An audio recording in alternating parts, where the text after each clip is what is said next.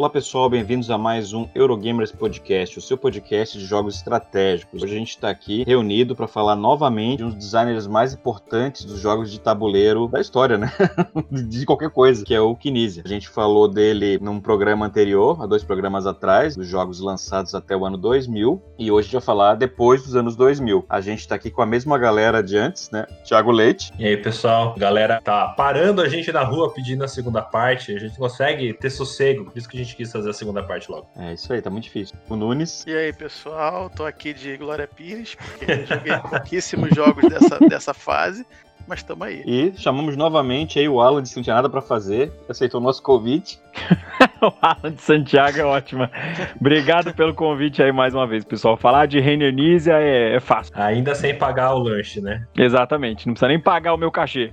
tá bom, né? Falar de coisa boa é sempre agradável mesmo, ainda mais do Kinesia. A gente vai começar então, é, não vamos nem entrar em muitos detalhes né, sobre quem é o Kinesia, o Dr. Kinesia, sobre a produção gigantesca dele, porque a gente já falou tudo isso em outro programa. Então, se você está assistindo só agora e quiser saber um pouco mais sobre ele, vai lá no programa 5 da segunda temporada, que é a primeira parte dos jogos do Kinesia. A gente fala dos jogos lançados, não todos os jogos, né? Alguns jogos no apanhado, que o cara tem uma produção absurda, antes de 2000, e hoje vai falar de alguns jogos que a gente selecionou após 2000.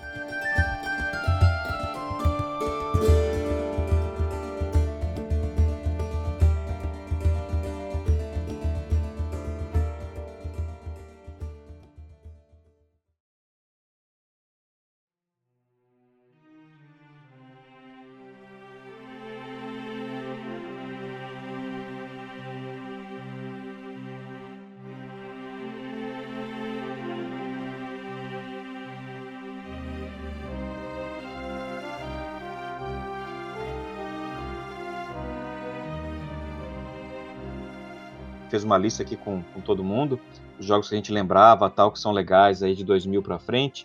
A gente chegou no Inner Circle, que o Leite levantou essa bola aí, Leite. Sim, ele é um jogo de corrida, ele reimplementa um jogo também do Nisia de 95, mas é, mesmo o Inner Circle tem outro nome, que ele foi lançado como Royal Turf, é, só que depois ele foi relançado em 2016 pela Dice Tree Games, que é a mesma editora que o Nunes comentou no, no último programa, que faz uns jogos super bonitos. Então ela refez Winner Circle é, em 2016, né? Ele é um jogo de corrida de cavalo, né? É, mais precisamente um jogo de apostas, né? Você está apostando nos cavalos. A primeira aposta, né? Tem as rodadas de, de, aposta no começo, você coloca uns tiles. E dependendo da versão do jogo, você coloca o tile revelado ou o tile virado para baixo. É mais legal que o tile virado para baixo, porque você tem um token de aposta falsa, né? Então você, você só tá blefando que você tá apostando num cavalo, você não tá apostando de verdade nele. Na preparação do jogo, cada cavalo recebe uma carta cada carta tem vários símbolos, ferradura, cabeça de cavalo, aí vai, jockey e tal. Cada carta tem valores diferentes. Então, assim, para um cavalo, cabeça de cavalo pode ser 10 e para o outro cavalo a ferradura pode ser 18, só que em contrapartida, cabeça de cavalo para esse cavalo é 1, então não necessariamente o mesmo símbolo é o maior para todo mundo, né?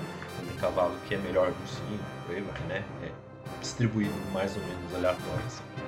Um, e na sua rodada você vai rolar um dado, né, que vai ter uma face, que são esses símbolos que tem nas cartas. E você vai selecionar qual uh, cavalo você vai ativar com esse dado. Então você vai ter algumas opções, né? Ah, o cavalo caramelo vai mover 10 com, essa, com esse dado. O outro cavalo vai mover é, 20 e um outro cavalo ali vai mover 2. Então você vai escolher baseado em quem você apostou, né?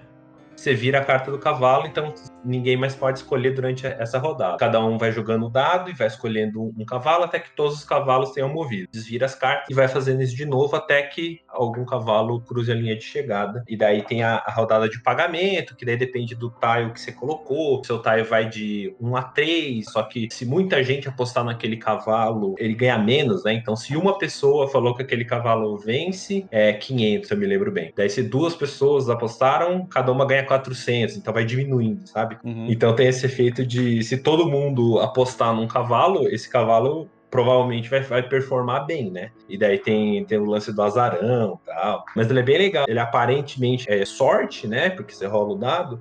Então, como você escolhe qual cavalo vai usar aquele dado na sua rodada, você tem, você tem uma margem de manobra, assim, sabe? Você consegue é, atrapalhar os cavalos que você não apostou e ajudar os que você tá apostando. Eu acho um jogo que funciona muito bem, é bem, bem legal e para mim é um dos melhores de, de aposta de cavalo. Tô sendo bem específico. Melhor euro que corrida de cavalo. é. É, eu não conhecia, não. Conheço só a banda, né? Inner Circle, a banda de, de reggae. Mas o Inner Circle eu não conhecia. Aliás, eu vi, a, eu vi a foto aqui no BGG, cara. Ele tem uma versão 2006 da Face to Face, a editora. Porra, bonitinha, hein? Essa daí eu não conheço. É, com as miniaturas bem bonitinhas. É, eu tava olhando as fotos aqui também, achei todas as versões bonitas, pra ser sincero, da mais simples até a mais caprichada. É, é. É que assim, a da Dice Games é. A miniatura é, é pintada com mais de uma cor. É, é, É é- é outro patamar, né? Uhum. Mas eu joguei a versão da. Acho que era da Aleia, né? E não era. Não era feio, não. Só era ruim. É, eu acho que só tinha os tokenzinhos, uns tokenzinhos de aposta, eram meio fininhos. O da Dice Tree vem até com moeda de metal, cara. Sim, essas moedas são bem bonitas. negócio é violento. É, Bacana. eu recomendo. Eu acho bem melhor que o Horse Fever. Mas é da mesma linha, né? Pelo jeito que você falou assim. É que o Horse Fever é meio. Ele, ele puxa pro caricato, né? Então você tem aquele lance de colocar pimenta no cavalo pra ele correr mais rápido, umas coisas assim, né? O Inner Circle é mais sério, digamos assim. Uhum. A arte também não é caricata e tal. Mas eu acho que funciona melhor. Assim, no, no Horse Fever, todos os cavalos andam, né? Dependendo da carta e tal. Esse, eu não sentia muito controle, sabe? No, eu Uhum. achava que era muito, muito aleatório no caso do Horse Fever. No Inner Circle, eu acho que é aquele caos, né? Então, assim, não é aleatório. É só porque o cara tá fazendo algo que você não quer, porque ele apostou no outro cavalo, né? Uhum. Mas não é aleatório, é porque ele escolheu, sabe? Então, é, eu achei legal por causa disso. Bom, em 2003, aqui o Alan citou um jogo que todo mundo acha que o Carcassonne é só daquele autor que é o Klaus Junger, né? um nome complicado lá. Ah, mas não, não, o Nise ele chegou a fazer um Carcassonne, que é o Carcassonne The Castle. Fala um pouquinho pra gente aí dessa pérola. Então, o The Castle, cara, é um jogo que eu tenho dois problemas com ele. Primeiro, porque eu tive a oportunidade de comprar essa porcaria umas 10 vezes e nunca comprei. Hoje eu não acho mais lugar nenhum. História da sua vida, né? É, é história da minha vida. Você me pediu. Exata, é, exatamente. Tanto que o Leandro, a última vez que ele foi pra Alemanha, eu pedi. Eu falei, cara, se você achar, traz pra mim. E hoje não acha mais lugar nenhum. Todo jogo o Alan fala, então, esse jogo eu queria ter comprado, eu tive a oportunidade de comprar ele muito barato, mas eu não comprei. Cara, meu, eu, eu já, eu já tive a oportunidade de ter comprado esse jogo aqui no Brasil, tipo por 100, 150 reais. Mas isso, sei lá, acho que em 2012, 2011, e não comprei. Tipo, ah, Carcassonne, tava, tava naquele meio começo de hobby ainda, né? Então só queria jogo colossal, gigantesco e tal. Final das contas, é, eu tenho um amigão aqui em São Paulo que ele tem, eu joguei isso, meu, dezenas de vezes. O Nis a gente sabe que ele é muito bom em fazer jogo pequeno com pouca regra, né, e apertado. E eu acho que o The Castle ele levou isso, putz, um grau acima, assim, sabe, de todo mundo. É um jogo maravilhoso, né, onde você vai jogar dentro de um espaço fechado, diferente do Carcassonne normal, né, porque o Carcassonne normal você sai construindo a seu bel prazer em qualquer direção. Aqui não. Uhum. É que você joga num tabuleiro fechado mesmo e você vai começar a desenvolver o tabuleiro a partir disso. Só que é uma briga de faca, velho. Mano, esse jogo é maravilhoso. Eu acho um crime a Devir, que tem a licença do Carcassonne, nunca ter lançado isso no Brasil até hoje. Né? Porque ele também, quando o Carcassonne começou a receber as suas novas roupagens, né, que são as Uhum. versões mais recentes que a gente tem no Brasil, ele também foi relançado. E eu também não entendo por que, que ele não veio até hoje, cara. É um dos melhores jogos de dois jogadores, não independente de ser do Nízia. Mas Uhum. assim, abstrato e muito apertado que eu já joguei até hoje. Esse jogo é muito bom, velho. É, eu tô olhando aqui no BGG, no Geek Market, cara, é- não é barato não, cara. Realmente ele é difícil de achar, porque... É, ele é muito deve ter difícil. 50 euros aí, mais ou menos. Não, um amigo meu comprou por 2 euros isso aí, cara, na Essen de 2016. 2 euros. Tem noção? Em Essen tem os mercados de pulga lá, né? Que tá aí. É, Ah, exatamente. Tem, tem, tem, Ah. tem os stands na entrada que são só de, de jogo usado, sacou? É, é enorme. Uhum. Mas eu, eu cheguei a procurar lá algumas coisas, tipo Pueblo, que eu tava procurando, mas não tinha nada não. Uhum. É, é, mas não tem edição nova, né? É, Não, não. Acho é algum não. problema de licenciamento, provavelmente, né? É, pro- provavelmente. Deve ser alguma coisa de licenciamento, cara. Porque, meu, esse jogo, pra quem gosta de dois jogos. Ó, eu já, já, tenho, já pensei até em fazer um print and play disso aí. Falei, meu, vou caçar a internet pra ver se eu acho arquivo disso e fazer um print and play, mas é muito difícil. Tem aqueles sites da Rússia, né, que a gente sabe que tem e tal, mas meu russo tá meio desatualizado de uns tempos pra cá, então eu desisti da pesquisa, mas esse cara, se eu achasse os arquivos eu faria, porque esse jogo é muito bom, velho, é fora da curva. Ah, e também assim, né, cara, fazer print and play de jogo com tile é um saco. É, cara. meu, o trampo pra fazer é gigante. É, uhum. Eu acho todos um saco. fazer print and play de qualquer coisa. E não fica bom, né? Às vezes o cara fazendo fica uma merda também. Aí... Fica tudo torto, né? É.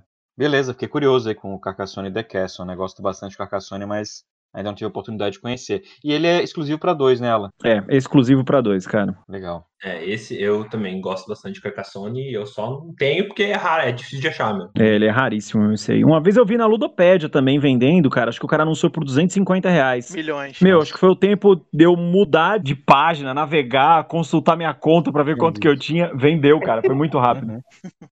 E tava toda cagada a cópia do cara, meu, com quina branca, com split corner, toda destruída, vendeu muito rápido. É, tem coisa que é mais raro, não adianta, né? Se não for leilão, já é óbvio. Sim. Bom, em 2003, né, tem um jogo que saiu aqui no Brasil, a gente falou só de uns jogos aí mais undergrounds, mas esse aqui saiu, é, e é um jogo que saiu uma versão bonitaça no Brasil, né, aquela da Super Meeple, que é o Amun-Ré. Sim. Né, Leite? Exatamente. Saiu pela Conclave, na mesma linha editorial da nova trilogia da Máscara, né? Do México, o Cusco e o Tikal, né? Que não tem mais máscara. Que não tem mais máscara, né? E as peças são, tem a pirâmide de resina tal. É o mesmo esquema, mesma qualidade, né? Voltando aos jogos de leilão do Nícia. Eu gosto dele porque ele, ele é um jogo de leilão estruturado. Você coloca meeples na carta para falar que você quer comprar aquela região. Vocês estão leiloando regiões em volta do nível. Vou oferecer 40. Não, se não tiver 40 na carta, você não oferece 40, né? Você coloca um meeple ali, se o cara superar você, você tem que ir para outra carta. Você não pode voltar na mesma carta, né? Então tem um lance assim, putz, será que eu ameaço todo mundo e com maior grana, eu falei, não, vou dar 10 aqui. Esse jogo é lindo ver o povo quebrando a cara nesse jogo. É lindo, uhum. cara. E daí depois um cara pega um negócio de graça porque ninguém olhou para ele e tal. Todo mundo vai ter uma região final, cada um vai pagar o seu, e daí tem a fase de construção, que você vai poder colocar fazendeiro, construir pirâmide, e isso vai te dar dinheiro ou ponto nas rodadas de pontuação, que tem duas no jogo. Até as oferendas para os deuses, tem a ver com a colheita, então se todo mundo é, der bastante dinheiro, a colheita vai ser boa, só que tem um lance de você conseguir também roubar o dinheiro da oferenda, dos deuses. É, isso lembra ligeiramente aquela parte dos Wildling, do Game of Thrones, aquela, aquela fase lá que todo mundo tem que dar um pouquinho de recurso, né? Uhum. Isso lembra um pouco, lembra um pouco a mentalidade disso, sabe? Porque ah, não, eu vou, eu quero, eu preciso que a colheita seja boa, então eu vou dar muito dinheiro. O outro cara assim, ah, eu não tenho fazenda, a colheita não vai fazer diferença nenhuma, então eu vou tentar roubar três moedas, né? É, e em uhum. cima disso, tem carta que dá poder diferente. Você constrói pirâmide mais barata, ou você tem uma carta que permite você repetir o lance naquele local. Então, assim, em cima de tudo, todas essas variáveis, ainda tem carta com poderzinho especial, que é, nossa, é muito legal. E depois que acaba a primeira pontuação, todo mundo vai embora do tabuleiro e reembaralha os locais e leiloa de novo. Então, é, você tinha construído, sei lá, duas pirâmides numa região lá, é, aí ela não é mais sua. Você vai ter que vencer ela no leilão de novo. E todo mundo vai querer, porque já tem duas pirâmides lá e a galera vai querer, ah, vai se matar para tentar pegar. Então é, é legal é, é, esses elementos no jogo. É, o Amon eu joguei já faz um bom tempo, né? É, mas já nessa versão nova, é, já faz uns dois anos acho que eu joguei, e é muito, muito legal, né, cara, essa, essa questão do leilão do Kinesia, né? E uma coisa que eu notei, assim, é que a gente, no outro programa a gente gravou os jogos do Kinesia e a maior parte era leilão. E nessa lista que a gente trouxe 2000 para frente, é, tem poucos, né? Ele diminuiu, né, a quantidade de jogos de leilão.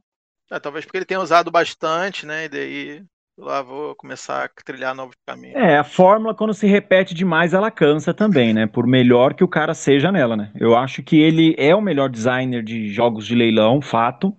Se você falar que tem gente melhor, desculpa, provavelmente você não sabe o que está falando, você não jogou todos os jogos do Nizia, ponto. Uhum. Mas o que eu gosto desse jogo especificamente, pegando os pontos que o Leite falou, eu gosto muito de resumir esse jogo na seguinte palavra: frustração. Porque, mano, é incrível, exatamente para essa corrida aí que o Leite falou, cara, como a galera se mata na primeira fase do jogo, e o que determina mesmo o jogo é a segunda. Uhum. Então, às vezes, é você, tipo, se fala, meu, beleza, vou construir pirâmide aqui e tal. Eu acho que o único X desse jogo, que é um gatilho mesmo, é você ficar esperto com as alterações do rio, né, quando o rio sobe, porque isso pode cagar a sua estratégia inteira, principalmente de plantação, e você preferencialmente ficar próximo ao rio, não ficar nas pontas do tabuleiro, porque ali fica tudo mais complicado. Fora isso, cara, esse jogo é um festival de facada bonito de ver, velho. Eu acho um dos melhores designs dele, né, na, na questão de leilão, mas acho que ele colocou tanta coisa aí, né, esse planejamento a médio e longo prazo, que o começo do jogo é basicamente um esquenta. Né? Porque não adianta você gastar todo o seu dinheiro e falar, beleza, meu, comprei isso aqui, o mais caro, construir e tal, e no segundo você não tem garantia nenhuma. Você vai começar até com um downgrade aí, né? Por conta disso, ter gastado tanto. Uhum. Então eu acho esse jogo que ele equilibra muito bem, cara. E fora a produção da versão que a gente recebeu no Brasil, que foi a Conclave que trouxe, né, meu? Que é maravilhosa. Esse jogo é lindo, cara. Sim. Esse jogo é perfeito. É. Tava, tava barato até. É... Muito, muito. Teve promoção, assim, eu comprei bem baratinho, é. assim. Tá assim, 180 que... pratas em média aqui. Nossa, tá muito é, barato. É, é, é um preço muito bom. Então, mas para um jogo tão bom, com a produção tão boa, cara, é incrível esse jogo ainda não ter esgotado 100%. É. Esse jogo já era pra ter esgotado há muito tempo, esse jogo é muito bom. Sim, uma coisa que eu percebo é que os jogos do Nisia, cara, é, principalmente os mais secos, assim, eles não, não sei se fazem tanto sucesso aqui, sabia? É, por Acho exemplo, que é talvez por causa de leilão, por causa do leilão, que precisa de três pessoas, geralmente e tal. Pode ser. Isso, isso pode influenciar. Falta um zumbi, né? Falta um zumbi, falta uma metralhadora, né? É, eu ia falar isso, é, às vezes é. é. o tema, cara. Às vezes é o tema, porque ó, pode ser, pode outro ser. jogo do Nisia maravilhoso que saiu agora, né, no Brasil, que é o Ra, que também é de leilão e também é no Egito. Cara, se esse jogo não esgotar, é outro crime, porque é um dos melhores. Eu considero o top 5 do Nizia, o Ra. É, a gente falou no programa passado. Exato. É, outra coisa legal também é que tem umas cartas de ponto, né? Que ah, se você tem. É, se você só tem província de um lado do rio, você ganha ponto. Então. É, é meu, esse jogo é muito bom, velho. Ah, eu não vou querer dar lance porque aquele lugar tá do outro lado. Putz, mas aqui dá muito pouco. E daí você fica também, tem um conflito interno também muito bom. Esse jogo é muito bom, cara. É excelente. Bom, em 2004, né, tem um jogo aqui que é um dos meus favoritos do Nisia, que é o Ingenious, o Genial, saiu aqui no Brasil pela Devi. Saiu a edição, é, uma edição que saiu no Brasil, foi aquela edição com as pecinhas de papel, de papelão, tabuleiro também de papelão, que você encaixava a pecinha, ela já ficava toda esfarelada, depois de jogar bastante, mas é um jogaço, né, o, o Genial, ele é um jogo, é, como o Alan estava comentando ali antes da gravação, é um dominozão, né? É um jogo que você tem umas peças hexagonais coloridas que você encaixa e pontua na direção do encaixe. E o legal desse jogo é que sua pontuação é a cor que você menos pontuou. Né? Ele parece simples, ele é simples, mas o jogo é, é, é muito bom. Ele funciona em dois jogadores, funciona em três, funciona em quatro jogadores. Alan, gosta do, do Genial? Acha ele genial ou não tão genial? Ah, você roubou a minha piada, pô. Eu ia falar isso. eu gosto muito porque o Genial, ele é mais um daqueles jogos do Nisia, né, na escola de jogos mais simples dele, que dá para você jogar tranquilamente com crianças e com gente nova no hobby, ou jogar ele de forma muito agressiva, contando peça mesmo, com os cascudos, né? Com os caras mais cracudos no, no, no, hobby. Só fazendo uma, um adendo aí na informação que você deu a respeito do lançamento dele, ele teve duas versões no Brasil. O primeiro lote que a Devir trouxe foi da versão importada, que as pecinhas não eram de papelão, eram uhum. peças de plástico, se eu não me engano. E, cara, belíssima essa versão, só que veio muito pouco. Quem tem, meu, sortudo quem tem. Eu, infelizmente, eu tenho a versão de papelão também, que é boa, né? Não é ruim, mas. É boa, é boa. Falei brincando, mas. É, é, sofre desse problema aí. É, mas, mas, é uma verdade que você falou, né? Sofre desse problema porque, pela própria mecânica do jogo, de você ficar batendo muito elas ali, né, na hora dos encaixes, se não tiver um certo cuidado, elas vão começar a desgastar mesmo. E tem aquelas, aquelas partes na, nas laterais do tabuleiro onde você encaixa as peças, né? para ficar uhum. disposta a sua mão ali. Então, se não tiver cuidado, quando eu jogo mesmo, a gente segura na mão. Né? A gente segura na mão para não, uhum. não deixar ali. Mas eu gosto muito dessa ideia dele, dessa simplicidade, né? Da ideia do, do dominó clássico, mas brincando com a regra de pontuação do Tigres e Eufrates, que é o que você tem menos, é o que pontua mais no final das contas. Uhum. Então, às vezes, o cara vacila, né? Tipo, puta, tô com 70 desse aqui, ó. Tô ganhando tudo e só tem dois pontos no final do jogo. Então, isso eu acho muito bem aplicado, como ele pegou uma pontuação daquele que talvez seja o jogo mais famoso dele e aplicou de forma bem legal nesse jogo. Abstratão, né? Tema sim, sim. zero, mas, meu, jogão, eu gosto muito. Só essa versão de plástico que você falou, né? Eu tenho ela, mas não a primeira. Eu teve uma outra uhum. versão que eu tive a de papel. Aí eu vendi, me arrependi, como sempre, né? Eu vendo jogos e me arrependo. Normal, bem-vindo ao hobby. Aí é normal. comprei, depois em 2018 ou 2017, eles relançaram essa versão de plástico lá fora. Aí eu consegui Ah, legal. no, no Miniature Market, ela vem com as pecinhas de plástico e vem com os standzinhos de plástico, tipo do daquele jogo de palavras, o Scrabble. Scrabble, sabe? Só que o mesmo esqueminha que você segura as pecinhas, assim, não fica na mão, ficou bem, bem Ah, legal. isso é muito legal, cara. É, faz muita É. diferença, né, na, na longevidade do jogo, né? Uhum. Fica mais cara de, de, de dominozão mesmo, assim, né? O feeling, né? Sim. Já jogou, Thiago? Não, esse eu não joguei. Sabe que esse jogo aí, ele chegou a ter um aplicativo para Android, né? Eu joguei bastante com a Bi quando a gente viajava para ia para esse negócio de evento de jogo e tal. A gente sempre joga muito celular em avião, assim, né? A gente sempre tá jogando, né? Então. Então a gente jogava o Genial, só que ele chegou a existir para Android, era uma versãozinha legalzinha para dois. E, e é engraçado que não, acho que não dava para jogar solo, só em dois mesmo. Só que ela não, ela foi descontinuada, né? Não tem mais. Hum. É, eu tenho ela, eu baixei porque ficou na minha conta, né? Cara, vários jogos do Nisa sofreram esse problema. É, será que é alguma coisa de licença dele? Talvez, né? Provavelmente. Cara, não sei. Eu sei que, ó, o Médici aconteceu isso, o Tigres Eufrates aconteceu isso, o Genial aconteceu isso, vários jogos dele, um monte. Pois é, que estranho. É, provavelmente ele sim. É, deve ser. Uma pena, porque né, eu, eu gosto quando saem versões digitais desses jogos que populariza bastante também o pessoal conhecer e depois se interessar para comprar e tal, né? Vários Sim. jogos eu comprei porque joguei a versão digital também. Bom, em 2005 ele trouxe mais um jogo que a gente falou de um jogo do Senhor dos Anéis do Nisa, que era o cooperativo, né, antes de 2000, e ele lançou uma versão competitiva, né, um jogo de combate, que é o Lords of the Ring Confrontation, né? O Alan vai falar um pouquinho sobre ele, já que o Alan sei que gosta, eu já vi várias fotos dele jogando o Gabriel. Esse é um jogo que eu gostei muito, né, desde que saiu, e esse jogo ele tem uma historinha legal, né? Porque esse jogo quando ele foi lançado na primeira edição dele, ele veio todo com arte original do Alan Lee, que é um dos ilustradores oficiais, né, ditos oficiais do Senhor dos Anéis, que ele ilustra os livros lá fora. E ele também ilustrou o outro jogo do Senhor dos Anéis do Nisa, né, que é o Lord of the Rings, que está em vias aí de ser relançado ou já foi. É muito bacana também, porque quando esse jogo ele foi é, teve a sua segunda edição, né, que foi a edição que a gente recebeu aqui no Brasil, eles mudaram a arte toda do jogo, total. Não ficou feia, né? Mas eles também deram uma consertadinha nas regras. A primeira edição ela não era quebrada, mas se eu não me engano tinha dois personagens das versões alternativas que o pessoal percebeu uma falhinha ali de game design, então eles corrigiram isso na segunda edição. Então do que se trata o jogo? Ele pega o clássico Stratego, que é um jogo super antigo, que aqui no Brasil teve versão publicada, mas ele é mais conhecido como Combate, né, que é aquele jogo que você acha em qualquer loja de brinquedo, onde são soldados, né, são exércitos, e cada, é, cada jogador ele vai controlar um exército virado para si e de costas pro oponente, então o oponente não sabe quais são as suas peças. E o legal é que cada personagem ele tem uma habilidade, né, então, e é legal porque aqui o Nisa, ele conseguiu pegar o tema do Senhor dos Anéis, e o Nisa, ele é muito criticado em alguns game design dele, porque os temas são colados com cuspe, verdade seja dita. E aqui não. Aqui você consegue ver cada coisinha do Senhor dos Anéis em cada personagem. Então, por exemplo, na versão tradicional do jogo, o objetivo do jogador do bem né, é simplesmente fazer o Frodo e queimar o anel lá no- na fogueira lá de Sauron. E o jogador do mal é chegar com três personagens né, das forças de Sauron no condado. Se alguém conseguir fazer isso, que é literalmente atravessar o tabuleiro né, até o outro lado, acabou o jogo. Se o jogador do bem, por algum acaso, o Frodo morrer, ele automaticamente perde o jogo. Tá? Não interessa onde ele esteja, ele perde o jogo. Já na versão alternativa, ele muda tudo. O Frodo, se ele por algum acaso morrer, o Sam vira o portador do anel, só que aí você é obrigado a jogar com o Sam aberto pro oponente, então o oponente vai saber onde ele está. E do lado do mal, o oponente ainda tem o objetivo de chegar com três personagens, porém, se ele chegar com o bruxo rei de Angmar, né, que é o Witch King, ele vence o jogo automaticamente. Mas o que, que é legal disso? Cada personagemzinho do jogo ele se comporta exatamente como nos livros. Então o Sam sempre vai ter bônus de combate quando ele defende o Frodo ou estiver lutando na mesma região que ele. É, o Aragorn é um personagem de suporte que ele pode trocar de lugares para defender qualquer dos hobbits.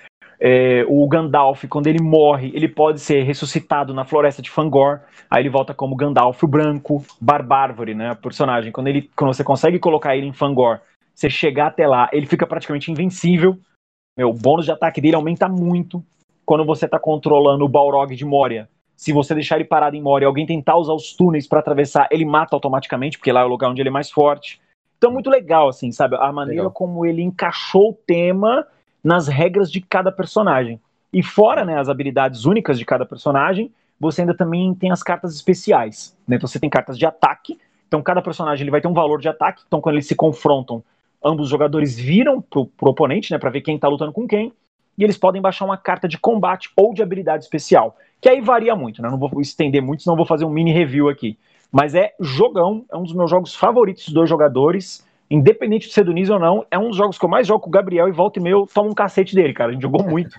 Ele passou aqui um tempo, mano, bichinho joga bem, ele só gosta de jogar com as forças do mal. Bichinho joga bem, cara. Já perdi algumas para ele, velho. Já perdi algumas.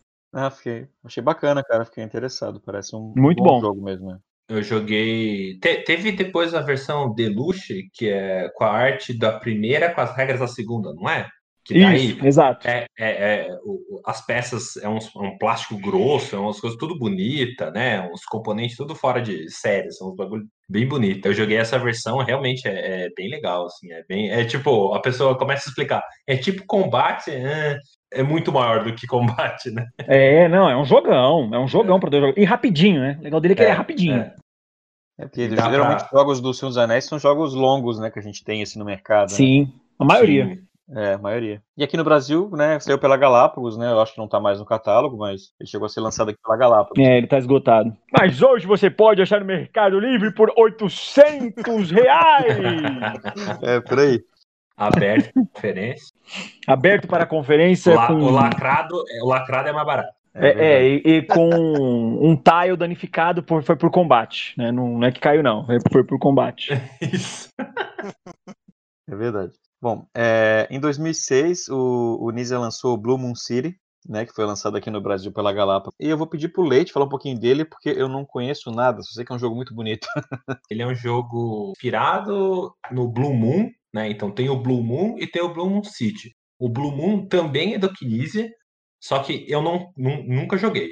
É, é tipo um joguinho de carta tal, né? E tem até, acho que, não sei se a Galápagos lançou esse a versão nova desse Blue Moon, que acho que é o Blue Moon Legend. Não, não. Foi só o Blue Moon City mesmo. O Blue Moon era é, CCG, daí a Fantasy Flight lançou depois o- uma versão que juntava tudo numa coisa só, tal. Isso mesmo. Mas o Blue Moon City é, é, tipo, é, ne- é no universo desse jogo, mas é outro jogo. Uhum. Meio que depois da guerra do jogo original, a- as raças lá, que seriam as cores de mana do, do Magic, vai, entre aspas, estão reconstruindo a cidade de Blue Moon. Então o jogo começa com vários tiles virados para baixo, com custo. Então tem custos de cristal e enfim, alguns custos lá. Os jogadores vão tentando reconstruir a cidade, fazendo ponto com isso. Também tem um obelisco central, que é o lugar que você mais ganha ponto.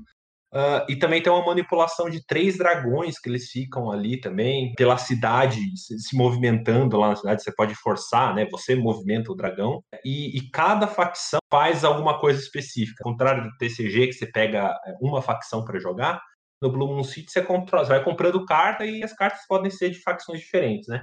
E daí cada facção é meio que um tipo de poder, assim. Daí vai de- depender, não é todas as cartas iguais, né? Então tem uma carta que vai mover dois, uma carta vai mover um, outra carta dá três de recursos, outra carta dá quatro de recursos, coisa assim. E é tipo um, é um joguinho de corridinha. Então você fica correndo, você tem você quer fazer mais rápido que os outros jogadores, tem um pouco de bloqueio, você pode colocar, é, construir na frente do cara, e o cara não consegue chegar no lugar tal. Um jogo que é engraçado que quando eu joguei, um amigo meu apresentou o jogo, assim: ah, esse jogo assim, a pessoa fala meio mal. Eu comprei para experimentar. A gente jogou e adorou, a gente não viu aonde as pessoas. Por que, que as pessoas falavam mal desse jogo? assim.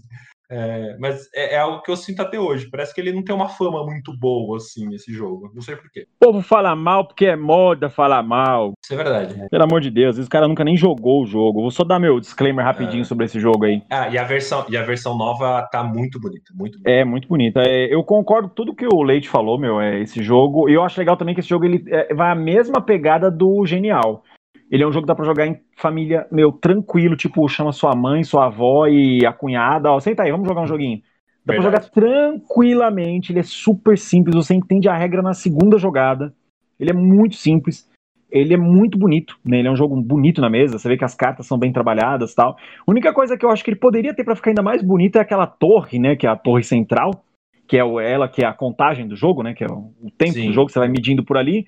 Cara, aquilo ali poderia ter sido 3D, velho. Ia ficar muito bonito na mesa. Que fosse uma coisa que você É. montasse bem no Sim. meio da cidade, né? Porque o tabuleiro mostra a cidade, né? Se ficasse Uhum. bem no meio ali, ia ficar muito bonito. Acho que é o meu único problema com a produção desse jogo, mas aí é, é preciosismo da minha parte. E eu gosto também da maneira como ele vai do familiar pro agressivo. Porque você jogar contando carta nesse jogo é outro jogo. Você sabe exatamente o que cada um pode ou não pode fazer. Já joguei ele das duas formas, tanto de maneira bem descompromissada, quanto com a galera que já tinha jogado bastante. E é bacana também porque hoje ele popularizou por causa do preço, né? Hoje ele tá barato, então tem muita gente conhecendo esse jogo. Meu, grande jogo do Nisa também, cara. Gosto muito. Fica a dica pro Natal. Boa. Bom, é, em 2009 eu joguei, não foi em 2009 que eu joguei, né? Eu joguei um jogo de 2009, acho que foi ano passado, do Knizia, que foi o Fitz, né? Eu joguei numa luderia, eu acho que foi em São Paulo, acho que, se eu não me engano, na Ludus. O Fitz, ele é um jogo que ele é o jogo mais Tetris que existe, né? Ele só o nome não é Tetris, mas ele é Tetris. É só não é Tetris porque ele não pagou, né?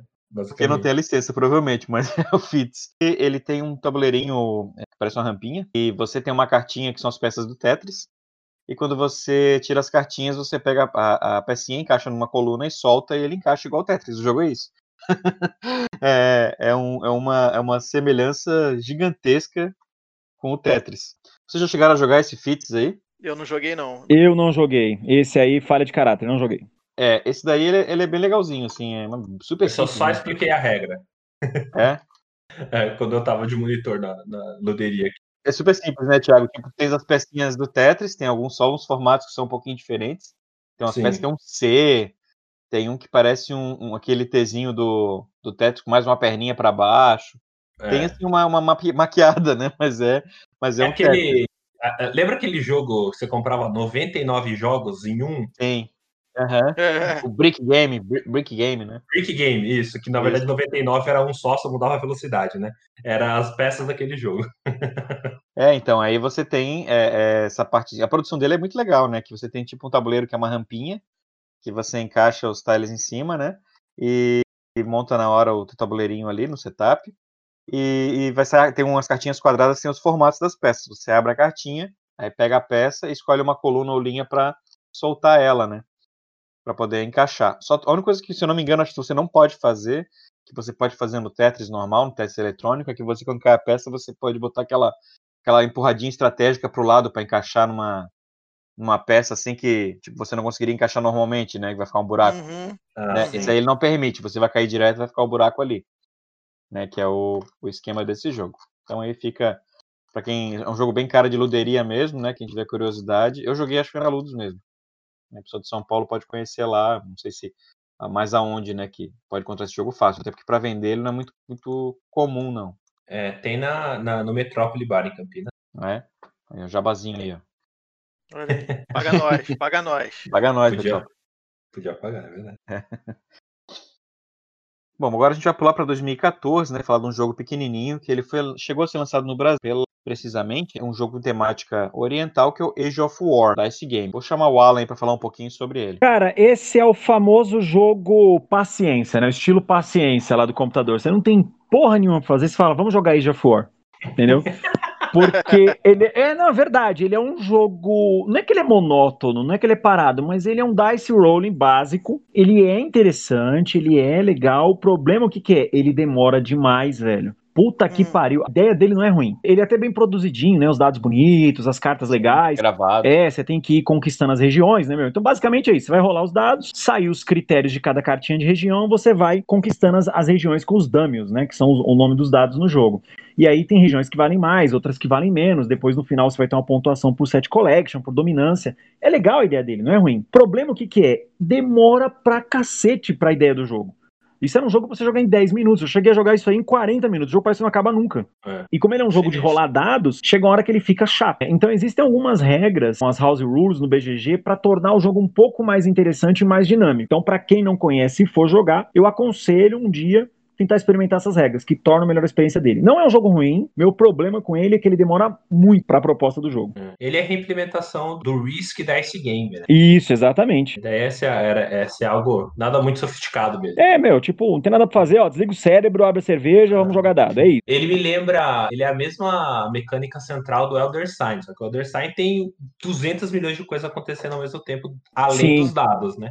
Mas a Sim. parte central de você rolar e colocar as faces específicas nos quadradinhos específicos é, é, é o Elder Sign. Né? Então, É, o Elder Sign você Sign, tem os poderes, você tem os caminhos, tem resoluções. Esse aqui não, basicamente é É dado. joga os dados, tira as faces. É isso, basicamente é isso. E se você conquistar todas as cartas de uma cor, ninguém pega mais essa cor de você. Isso, exatamente. Que é o Que, é o, equivalente que do. seria o controle de área do jogo. Que eu acho que isso acaba deixando o jogo lento também, nesse negócio de você não poder pegar mais aquela cor e tal. Isso, exatamente. Porque dá pra tomar as regiões, entendeu? É. Então fica nesse pega, volta, pega, volta, pega. Puta, cara, aí demora É. muito o jogo. Realmente. É. A ideia, eu já, já- já tive ele também. É um jogo é, divertido, assim, quando você. A ideia dele é legal, assim, só que realmente ele se alonga muito, né? Ele acaba sendo um pouco repetitivo mesmo. Eu nunca testei com variante, né? Próximo- Se um dia eu jogar ele de novo, testar pra ver. É, vale a pena conhecer. Mas a produção dele é lindíssima, né? A arte, a, a- o design gráfico, os dadinhos, a parte de produção dele é, é belíssima, Sim. super caprichadinha. Bom, em 2017 o Nizia lançou um jogo que é o The Quest for Eldorado. Joguei também, gosto bastante. E agora eu vou pedir pro Nunes falar um pouquinho sobre ele. Ó, Nunes! Oh, Bem-vindo, Nunes! Bem-vindo! Boa noite. Temos um convidado no episódio. Boa É noite. verdade, tá vendo? Opa, olha, aqui eu, eu tô aqui, por incrível que pareça. Cheguei agora, né? Pra não dizer que a, a vergonha é, é- Uhum. é enorme, né? Eu joguei o Genial também, mas eu joguei uns quatro anos atrás, eu nem lembrava as regras direito, né? É, bom, esse, esse eu joguei mais recentemente, né? Eu lembro que eu, que eu joguei ele no castelo, eu acho que foi em 2018, se eu não me engano. Que foi quando o Leandro Pires, nosso querido amigo, um abraço para ele, trouxe de Essen e aí a gente, a gente jogou no Castelo das Peças, cara, aqui no Rio. É, e, cara, assim, eu, é um jogo super leve, né? Que basicamente você tem uma. O tabuleiro, né? Ele é um tabuleiro modular, você tem é, uns hexágonos enormes, cheio de, de pequenos hexágonos, com áreas diferentes, né? Com regiões diferentes, é, de, de rio, de montanha e tal, de floresta. Eu acho que tem dois tipos de floresta, se não me engano. É uma, é uma floresta. É, é, tem vila também? É, acho que tem vila também. Enfim. E aí é, ele, ele usa o deck building para você poder se mover nessas, né, é, ne- nesse trajeto. Você monta o tabuleiro como se fosse uma, um caminho, uma tripa, né? Você vai, você vai fazendo eles é, sequenciais, assim, os hexágonos, né? E, e- e basicamente você tem que ir gastando as suas cartas e, e trespassando o- os obstáculos que você tiver né, é, ao longo desse, desse caminho aí. Né? É, cara, é um jogo simples, assim, não é co- como né, o Nizia sempre costuma fazer, ele não faz jogos com montões de regras, mas eu, eu curti, assim, não, não não cheguei a querer ter na coleção, mas, mas na época, quando eu joguei, eu até achei, cara, pô, curti, é um joguinho que é um jogo que tem uma vibe light, assim, de você jogar, é, se- tipo, se você for não tem nada a ver mecanicamente, mas tem a, tem a vibe do Caruba. É, que o, o Caruba também é uma corridinha, né? É, só que assim, com esse tema de, de os exploradores tentarem chegar, você tem diferentes terrenos, aquela coisa. assim. Então, então é mais ou menos essa, essa, essa vibe, né? Não tem nada a ver mecanicamente, mas é essa vibe aí de você né, é, tá nesse ambiente de exploração, né? É, de, de selva e tal, não sei o quê. E aí você tem as cartinhas, você vai comprando as cartinhas, melhorando sua mão, deck building é, de costume, e aí você tem que- essas cartas elas têm as pontuações, né? Que aí você precisa dessas pontuações para avançar os hexágonos, né?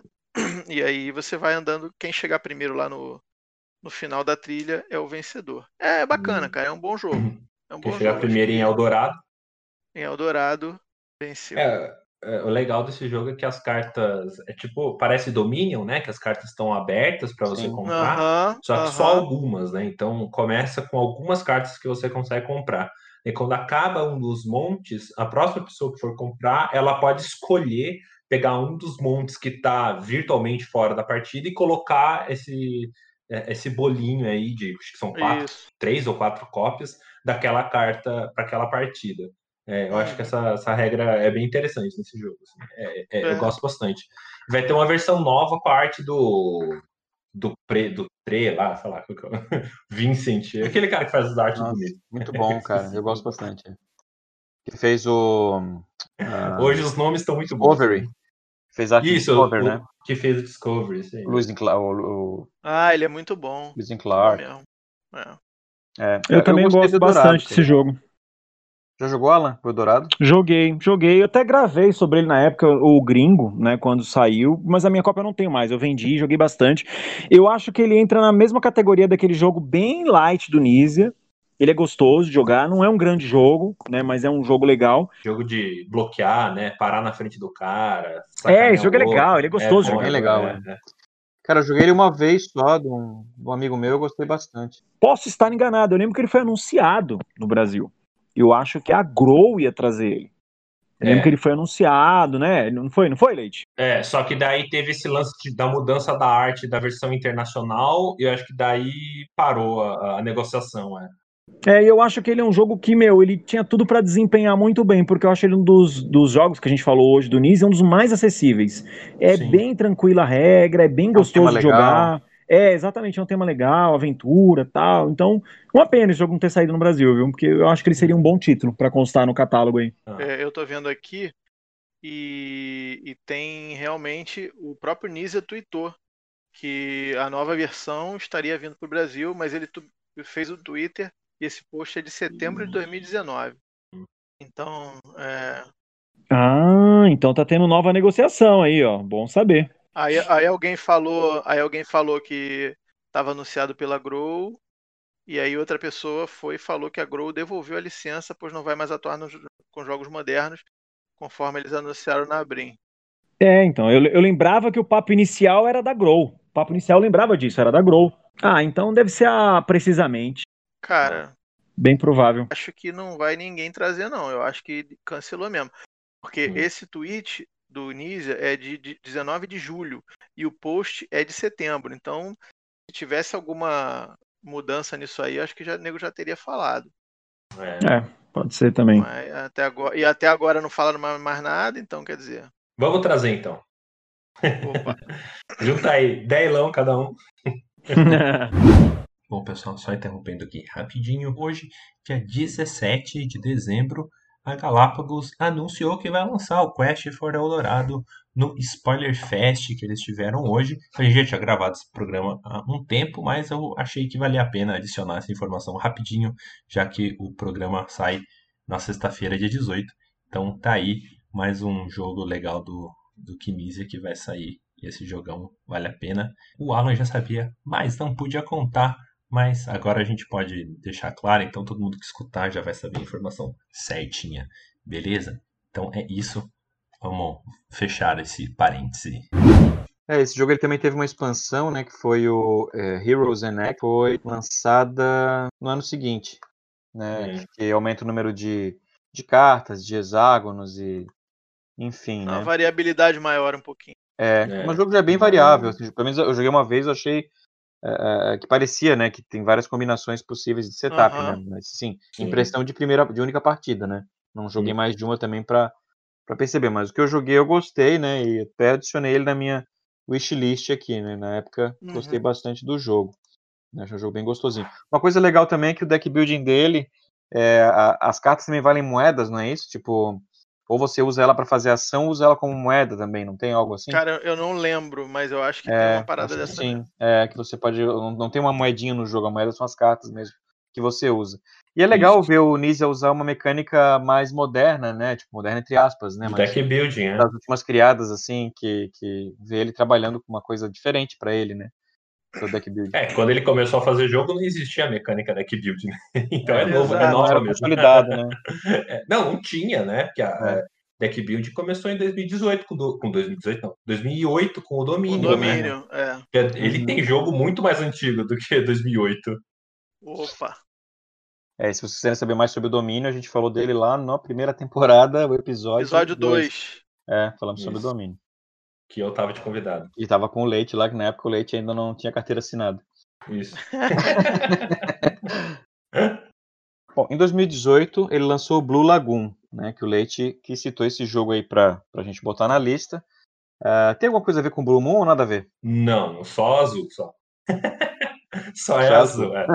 Então fala um pouquinho dele, Leite, que eu não, não eu desconheço. É um jogo de controle de área, de influência de área. Você representa uma tribo que está colonizando algumas ilhas da, da Polinésia, ou Micronésia, sei lá, alguma coisa assim. Amnésia. Amnésia, isso é o tema de hoje. E daí tem aquele lance que bastante jogo do Nise que é assim, tem duas fases, meio que joga duas vezes, né? No, no Inner Circle tem isso, ah, são duas, duas, três corridas. No Amon-Re também, Império Velho, Império Novo, é comum isso nos jogos dele. E aqui também tem uma primeira fase que a galera colonizando o lugar, né? Então você começa a chegar nas ilhas por barco. O Tile tem dois lados, né? Então, um lado com o carinha desenhado num barco, que você coloca ele na água, e o outro com ele na terra, que você vai colocar ele na terra, né?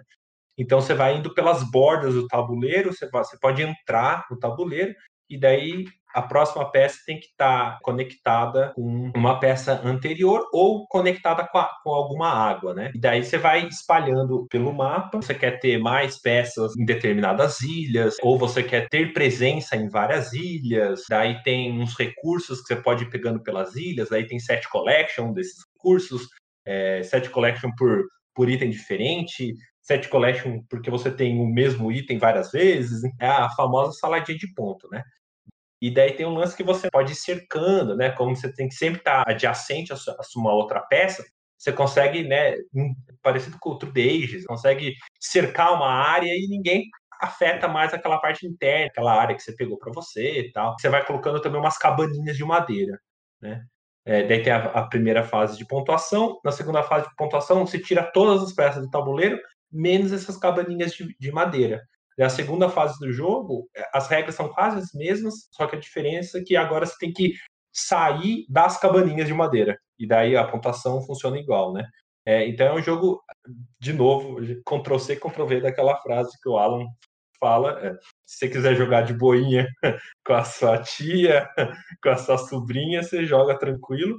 Ou se quiser ir dedo no olho, fechando todo mundo, é, marcação ferrada você também consegue fazer. Eu acho um jogo bastante legal. Eu tenho é, um vídeo explicando como é que funciona esse jogo no meu canal, então jabá, faz tempo que eu não faço jabá aqui no, no podcast.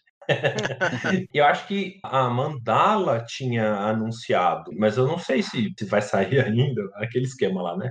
Eu acho que ela tinha anunciado, mas não sei mais. É, cara, esse jogo merecia sair no Brasil, porque ele é legal mesmo, de fato. Eu só acho que ele tem um problema, hum. né? Eu acho que assim, para quem jogou muito do Nisia, vê que ele fez um mashup aí, né? Ele pegou o Samurai ah, e o Fruit the Desert, sim. bateu no liquidificador, colocou um filinzinho ali de damas e tá lá. É, mas eu gosto muito dele. Eu acho que eu joguei ele. Por, por jogar ele acho que umas cinco vezes. Um brotherzão meu tem. Só que em dois jogadores ele não funciona. Eu achei ele muito ruinzinho de dois jogadores. Em três e quatro ele é brilhante. Dois fica muito aberto, né? Exatamente. Ele tira a graça do jogo. Que é igual Samurai. Se for jogar Samurai em dois, meu, não tem graça. É legal você jogar em 3 e 4. E o Through the Desert é a mesma coisa. Então eu acho que ele pegou a inspiração nos dois clássicos dele e trouxe o mesmo defeito dos dois clássicos. o jogo fica muito aberto em dois, entendeu? Tipo, ele trouxe tanto que ele trouxe até o defeito. Meu, que jogo legal. Gosto bastante. Seria um bom primeiro passo para esses jogos um pouquinho mais avançados dele, né? Sim. E ele tem, todo mundo usou aquele é o jogo da Moana, né? Que a capa é. é Não, a é, capa é a Moana é, inteira, é a né? Moana, é, é. o cartaz falta, todinho, né? Só falta o selo da Disney. Sim, é, o cartaz é igualzinho. É igual o Tetris do FIT. É, verdade. Recentemente, agora em 2019, foi lançado inclusive no Brasil, né, o Lhama pela Paper Games. Eu vou chamar o Alan para falar um pouco do joguinho aí. Eu escutei que o Lhama é o Uno Gamer. Não sei se procede. Tem um fundo de verdade. Né? é, o Lhama, ele é um Uno com esteroides. Assim, ele é um Uno em todos os sentidos, cara. No visual do jogo, as cartas são coloridas, com número gigante, tem a questão do vai e volta na mesa, mas eu acho que esse jogo ele deveria se chamar Pula Vez, The Game. Cara, esse jogo se resume a pular, entendeu? Porque basicamente assim, você tem duas ações. Você jogar uma carta, né? Que você lá você pode sempre pegar, é, você vai ter as cartas de número e a carta de lhama. E você sempre tem que jogar uma carta de valor superior, né? E aí a lhama ela cobre qualquer coisa, né? Então assim, é, é se você jogar, por exemplo, um 5, você não pode jogar um 3, mas você pode jogar uma lhama. E aí você tem que saber a hora de pular. Né? Então você pode jogar uma carta na sua vez ou você compra uma carta, ou você abandona a rodada. Né? Então basicamente o jogo é isso. Ele é um Uno com esteroides, tá? Só que ele é jogado em rodadas. Só que o que é legal dele? demora você entender, por isso que eu tô chamando ele de pular a vez de game. Demora você entender isso. Você não vai pegar isso na primeira partida. Porque você vai ficar sempre naquela, não, beleza, vou colocar a carta, vou colocar a carta, vou comprar a carta. Você sempre quer ter mão. E às vezes o jogo ideal é você não ter a mão. É justamente você saber pular. Para quê? Para fazer os outros ficarem obrigados a perder fichas. Então, meu, é um design ridículo de simples. Parece um jogo com a criança de 6 anos inventou. E ele é divertidíssimo depois que você entende. Ele vem na mesma linha daqueles jogos. O, o No Tanks. O No Tanks, obrigado. O Leite lembrou aí. O No Tanks é na mesma linha. É um jogo ridículo de regra. Simples pra caramba. Só que pegar a maldade dele não é na, nem na primeira, nem na segunda partida que você pega. É lá pela terceira, quarta. Meu, jogão, né, na devida proporção, de boteco. Reúne os amigos, abre cerveja e, meu, pode jogar. Para mim, o Uno Gamer é o Red 7, né? Mas eu vou botar isso aí também na, no radar. ah, eu gosto. Então, mas é na mesma linha, excelente. Uhum. Cara, dá pra fazer um programa só desse joguinho de carta de boteco, cara. Que, verdade. Que é, tem muito joguinho pequeno. Eu assim, também acho. Dá pra fazer um é. programa disso e ainda incentivar o consumo de álcool durante a jogatina, entendeu? É. Eu sou mega a favor Com disso. Com certeza, jogo de boteco. A gente é. podia incentivar o consumo de bebida alcoólica durante a gravação do podcast também. Pois é. Pessoal, alguém quer falar mais de algum jogo que a gente esqueceu aí, que lembrou agora? Que achou legal? Eu queria falar de dois jogos aqui que, que a gente não citou, que são, acho que, talvez os mais recentes dele né, que foram lançados em Essen ano passado, né, que é, é o Aristocracy e, e, o Tajuto, né, que apesar de eu não ter jogado nenhum dos dois, é, a arte dos dois é bastante chamativa, principalmente Tajuto, que ele é um tema meio japonês assim e tal, tem umas, umas torres coloridas muito bonitas e tal, e, e esse já tinha me chamado a atenção desde o ano passado, só não, né, não, não consegui oportunidade para jogar. Né? Ele, é, ele, é um jogo de blefe e, e de aposta, blefe e push or luck. Então, né, acho que pode ser promissor aí, né? É, e, o, e o Aristocracy, cara, o Aristocracy tem componente pra cacete. É, é, um, é um, jogo que meio que, assim, distou um pouquinho até do, do, do tipo de jogo que Nizia faz, né? É, controle de área, influência de área e set collection, né? Então são duas apostas aí que eu acho que a gente pode falar de repente no futuro aí, se alguém conseguir jogar. Mas, mas acho interessante citar porque foram os mais recentes que eu me lembre dele no, lançados aí no, no mercado. Uhum. 2019, né? 2019, é. Uhum. Eles estão aqui, os dois estão no BGG como 2019. Eu lembro que que foram lançados em S ano passado. O Aristocracy tinha lá para jogar, inclusive. Eu não lembro se o Tajuto tinha, eu não, não me recordo. O Aristocracy eu tenho certeza, porque eu passei na frente e vi que tinha pessoal playtestando. Cara, realmente, eu vi a foto aqui no BGG, tem bastante componente, hein? Não é, cara? Miniaturas eles. É... Parece um eurão frita cérebro, né? É. Daqueles cheio de componente. Mas às vezes só engana, né? É, às vezes engana, mas só o setup deve demorar umas 4 horas, porque você tem que botar uns tilezinhos no tabuleiro aqui de é. virado de cabeça para baixo, cara. Uma é porrada é de tile. Bonitinho, é, bem bonito, é bem bonito. É. É bem bonito. A arte bem legal, né? Meio Disney, assim, né? Meio. É, meio, meio desenho mesmo, né? Aham, uhum. espécie de desenho Bem meio interessante. Cartoon, assim.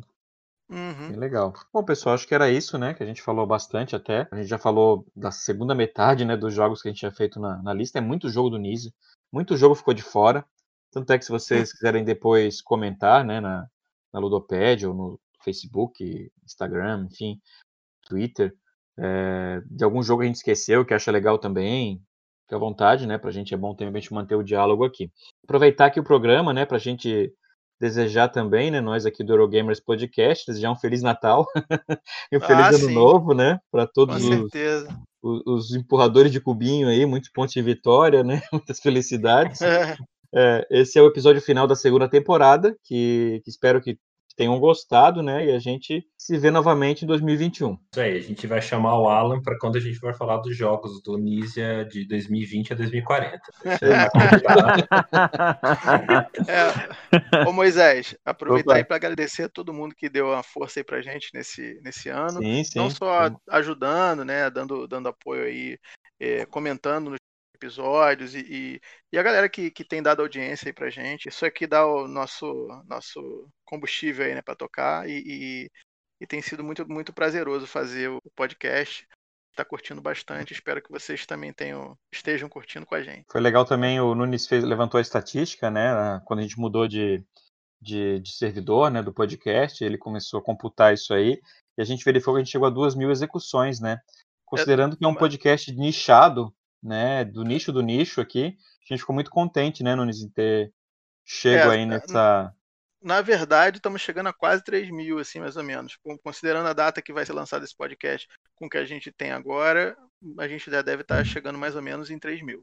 Fez mil Então, execuções, então foi é. uma- mais do que a gente esperava, assim, como Muito um mais. programa, né? Porque é aquela coisa, né? A gente fez o podcast com, com, com, com o único intuito de falar de jogos que a gente gosta, né? A gente não, não não é porque a gente queria criar alguma coisa e, e ficar famoso, não. A gente chama os famosos, né? Chama o Alan, Vocês têm que andar mais comigo. Vocês É. têm que andar mais comigo.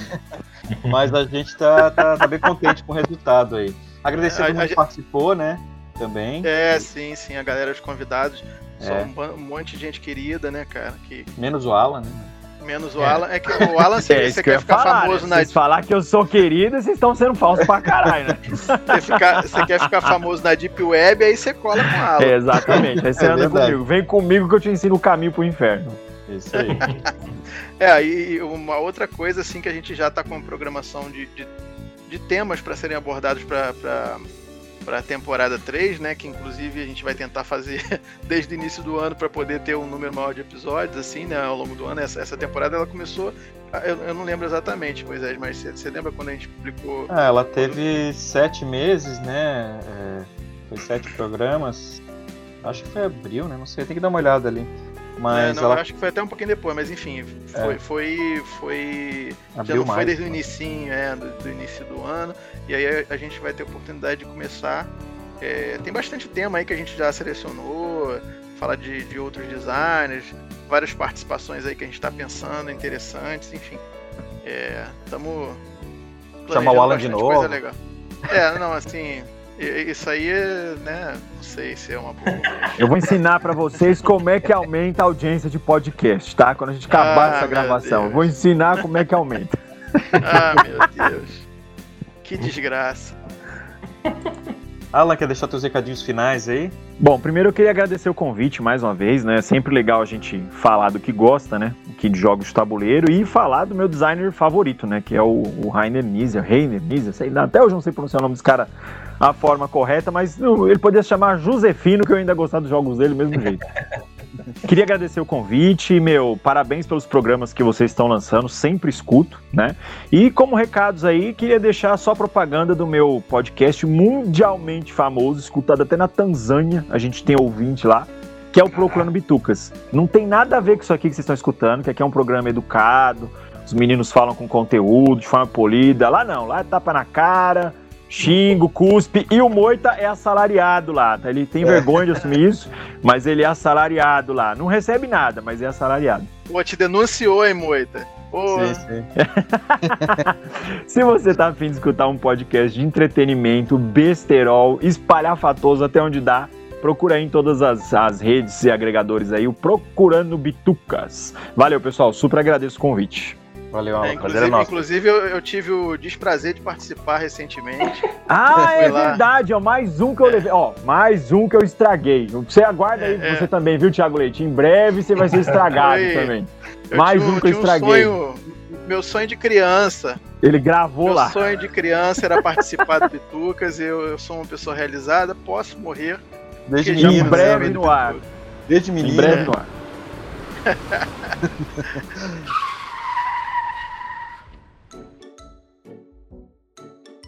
Não, basicamente, eu acho que o programa hoje até vai ser mais rápido que aquele primeiro, porque outro a gente falou quem era o Kinesia, tá, blá blá blá, comentamos. Esse Aí já vai falar mais dos jogos, dentro né? lá. É. Você vai Não, começar não mudou? nos- Não, não mudou quem é o Kinesia, nem nada, tenho certeza. Não, não, eu. eu fui verificar que tinha mexido na pauta, né? Não, cara? pior, pior foi o Moita pensando pra responder. Ué, Eu Peraí, como assim que mudou o pauta, Como né? assim? eu acho que isso podia ficar no final, os erros de gravação, cara. Sensacional. É, Thiago aí. velho. Eu falei assim.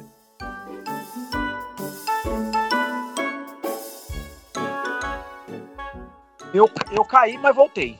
Você escuta É. até onde? Nada. Nada, nada. Nada. Quando, quando ele chamou, quando Moisés chamou você, caiu. Nossa, mano, eu fiquei meia hora falando sozinho, loucão. É, vou voltar, vamos relembrar tudo que eu, Nossa, eu falei pra caralho, mas vamos lá. Então é isso, pessoal. Um grande abraço e feliz ano novo. Tchau, tchau. Valeu! Opa, valeu. Falou.